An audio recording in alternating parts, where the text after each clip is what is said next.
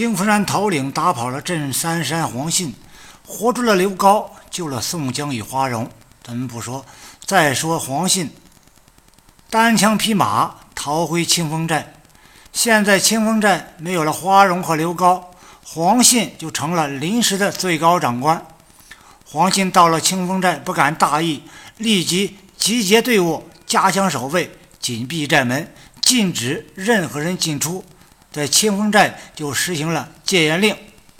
安排妥当之后，黄信一想，不行，需要立即向青州知府报告，请求支援。连夜就派人向青州知府发出紧急救援报告。花荣以造反，勾结了清风山土匪，清风寨危在旦夕，请速派援兵十万火急。慕容知府接到黄信的救援报告，大惊失色，在自己的辖区发生了谋反事件。如果清风寨丢失，虽然说自己的妹妹是贵妃，自己是皇亲国戚，但是这个事儿自己的妹妹也救不了自己。慕容知府不敢耽误，立即就召开紧急会议。经研究决定，由青州指挥司总管本州兵马秦统治，也就是霹雳火秦明，亲自带队，要消灭清风山土匪，消除清风寨的危险。慕容知府对秦明说：“兄弟啊，你辛苦辛苦吧，这事儿不能耽误。”这件事咱们要是处理不好，都要被追责。秦明说：“大人放心，我连夜出发，不消灭清风山的贼人，抓住花荣，我自裁，我也不回来了。”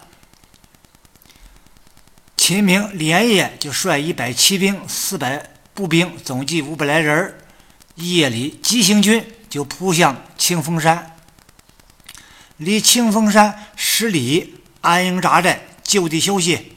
天明攻山。秦明夜里到了清风山，清风山也得到消息了。大家心说：“慕容这老家伙反应真快啊！”清风山也召开了会议，研究对策。花荣毕竟是武将出身，有主见，能稳住阵脚，在关键时刻。华荣首先就发言：“各位，虽然青州政府反应迅速，但是咱们也不次，咱们有好几个人，人也不少，而且什么呢？咱们占了地利。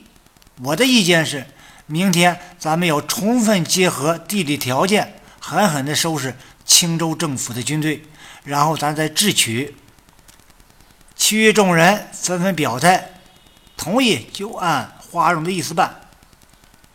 转天，秦明挑战花荣，带人到阵前一看，青州带队将领是秦明，自己认识，就想上前解释解释，自己没有造反，是被给刘高给逼迫的，没有办法。希望秦明向政府反映反映这真实情况。秦明号称霹雳火，脾气暴躁，哪有功夫听花荣解释啊？一门心思就认定了花荣造反，二话不说，舞动狼牙棒就开始砸向花荣。花荣与秦明就交上手了，两人大战五十回合，不分胜负。花荣心想：我再给秦明点厉害瞧瞧。于是花荣。拨马便走，秦明一看花荣要走，紧追不赶。花荣在逃跑的过程中，回身就给秦明一剑，说了声：“这次我不要你的命，让你知道知道，俺花荣也不是好惹的。”一箭就射中秦明的盔缨，花荣撤回山寨。秦明见自己的盔缨被射了下来，立即大怒。狼牙棒一举，号令全军攻山。秦明心想：花荣，你小子给我来阴的，我非抓住你不可。但是秦明攻山没占到便宜，因为呢？不占地利，被清风山用滚木雷石击退，造成伤亡三十员。秦明更加的气愤，非要找清风山决战，结果被清风山、花荣等人给耍得团团转，好像啊进了迷魂阵。一会儿西边锣响，出来一拨人，秦明带人过去，对方没影儿了；一会儿东北面出来一拨人，秦明过去，对方又消失了。就这样，往往反反复复。秦明所部被消耗的是人困马乏。秦明所部本想埋锅造饭补充下体力，但是锅也架好了，刚要点火，对方过来就捣乱，弄得秦明所部被折腾的一天都没吃饭。秦明被气的是两眼冒火呀。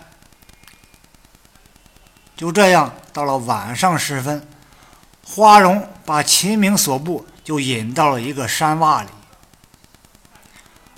秦明被引到山洼里，而且更加的气愤，一心要找花荣决战。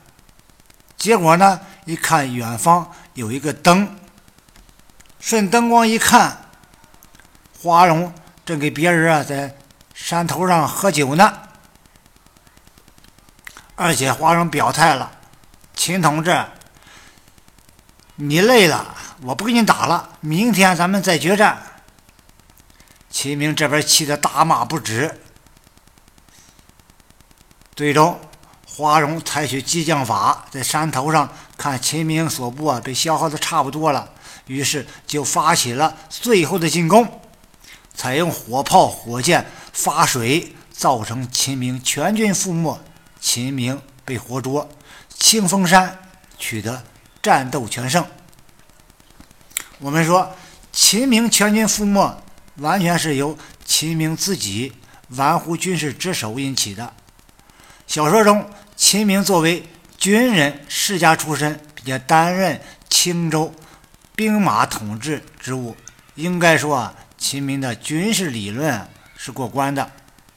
作为此次带队的首长。属于围剿清风山行动的最高指挥人员，秦明在带队出发前应该详细了解清风山的地理状况，在作战前应制定合理的作战计划。